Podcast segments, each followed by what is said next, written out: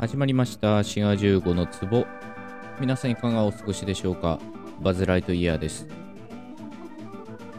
文法って聞くとどうしても覚えなきゃいけないもの暗記しなきゃいけないものっていう風にまあ、連想する人も多いんではないかと思います。特に学校教育で文法っていうのをやったのはまあ、日本語の文法も英語の文法もやりましたよね。でそういったものは正しく言語を使うための文法ということですよね。でこういった文法の見方っていうのもあるんですよね。そういうのを規範文法という言い方をします。まあ、ある意味で、うん、教科書的な意味で正しい文法ということです。それに対し、もう一つ、記述文法という、まあ、文法の見方っていうかね、そういった種類の文法もあって、それは、うん、ありのままの言語の姿を、まあ、記述しているということで、記述文法ということになっています。まあ、規範文法と記述文法っていうのは日本語だとうまく対になってないんですけど英語だとプリスクリプティブとディスクリプティブっていうふうにまあうまくなんていうか対応してるんですよね。まあ現代の言語学の流れっていうかの考えとしては記述文法っていうのが主流というかね、多くの言語学者は文法といえば記述文法を考えると思います。まあ実際記述言語学っていう言語学の分野があったりするんですよね。で、そういった分野では実際に使われている言語を観察し記述するということをやっています。ただ、先ほど言ったように学校教育で言われる文法っていうのは規範文法というもので、まあ順番が逆っていう感じですよね、お互いに。記述文法っていうものはまず言語っていうものがあって、そこから、まあ、規則っていうのをこう導き出してるわけですけど、規範文法っていうのは逆で、そもそも文法というものがあって、で、我々はそれに従って話したり書いたりしなきゃいけない。まあそういったことが学校教育でなされています。まあそれがいいか悪いかは置いといて、まあこういったことが原因で文法と聞くとちょっとね、アレルギー的な反応を示してしまう人も少なくないんじゃないかなと思います。まあ、いいか悪いか置いといてって言いましたけど、まあ悪いですよね。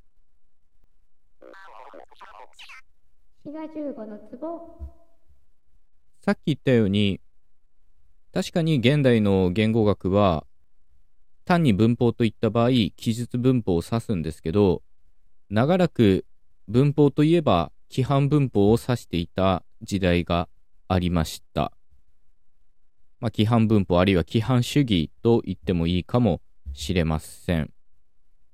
つまり文法、まあ、もっと言えば言語学っていうのは正しく話したり書いたりするためのまあ、そういった規範的なものっていうふうに考えられていたんですね。で、そういったものは今では全くなくなって、まあ、より科学的になったというか、言語を観察し、まあ、それがどうなってるかっていうふうに検証するのが、まあ、現代の言語学です。まあ、そういう規範主義的な言語学だった時代があったのは、まあ、ある意味その時代の流れっていうかね、まあ、仕方ない部分はあって、というのが、例えばヨーロッパだと書き言葉っていうのは長らくラテン語でした。で、ラテン語っていうのは、すでに話者がいなくなっていたのに、書き言葉として生き続けていたんですよね。日常で話さない言葉で書かなきゃいけないっていうことで、まあ当然ルールが必要になってくるというか、ルールを学んでそれを使わないことにはニッチもサッチもいきません。同じことが日本語にも当てはまります。日本語の文語っていうのは、平安時代の日本語で、まあ、我々も一応古文という形で習うわけですけど、すでに話し言葉の日本語とは乖離があるにもかかわらず、書き言葉として昔の日本語の姿がずっと残ってたんですよね。そのために書き言葉の日本語の正しいルールを学ばなきゃいけなかったんですね。例えば、かかり結びっていうのを我々習いますよね。えー、ゾーナムヤーカーっていうのがあったら、えー、文末は連帯形にしなきゃいけないっていうルールは、当然現代日本語にはないわけですけど、現代日本語に限らず、かかり結びという現象が話し言葉でなくなってしまってからも、文語ではそれが生き続けていたので、まあそれを学ばなきゃいけなかったと。あるいは仮名遣いもそうです。ハヒフヘホっていう風に書く文字は、語中だと、わ、いうえおの音になるっていうのがありますけど、まあ助詞のわとかね、おもひでと書いて思い出と読むとか、ああいったものですけど、すでに発音の方は変化してるのに、仮名遣いの方は、まあ、そのまんまであるっていうことで、まあ、代表的なのは定価仮名遣いっていうのがあって、それを学ばなきゃいけなかったんですよね。あるいは漢文とか漢詩って言われるのもそういった規範文法の一つと考えられると思います。日本という国はあらゆる側面で中国からの影響を受けてますけど、言語の面でもそうです。まあ、漢語もたくさんあるし、発音の変化もあったりしたんですけど、日本という国で大陸の言語が話されるっていうことはありませんでしたが、まあ、漢詩とかね、そういった特定の分野で、ある意味中国語を使わなきゃいけなかったので、そういう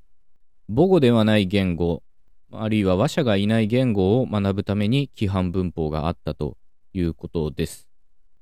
こういうふうにラテン語とか日本語の文語、あるいは漢文とか漢詩とか、こういう話者のいない言語を学ぶために文法というものが存在していたまあ、つまり規範文法というものがあったということができると思います。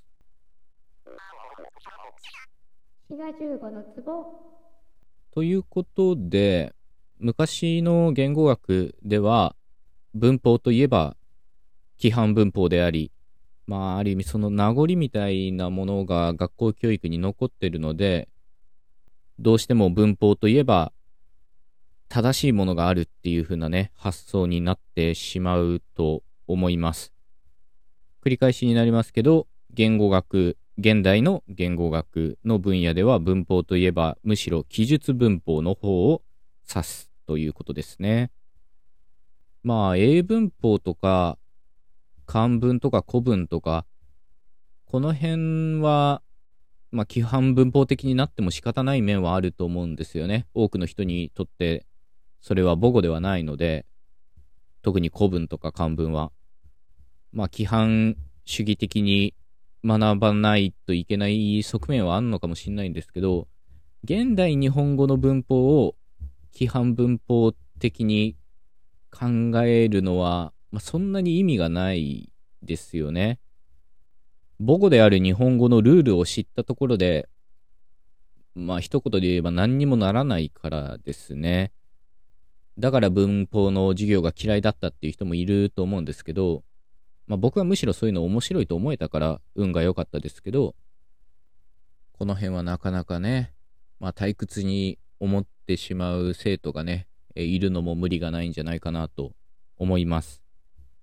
当然この番組のコンセプトとしては、記述文法的なね、え記述的な立場をとってるので、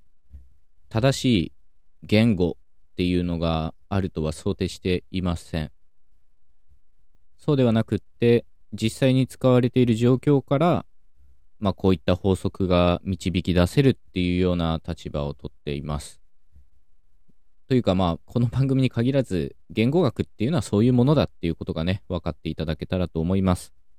というわけで最後まで聞いてくださってありがとうございました。また次回のエピソードでお会いいたしましょう。番組フォローも忘れずよろしくお願いします。お相手はシンハ15でした。またね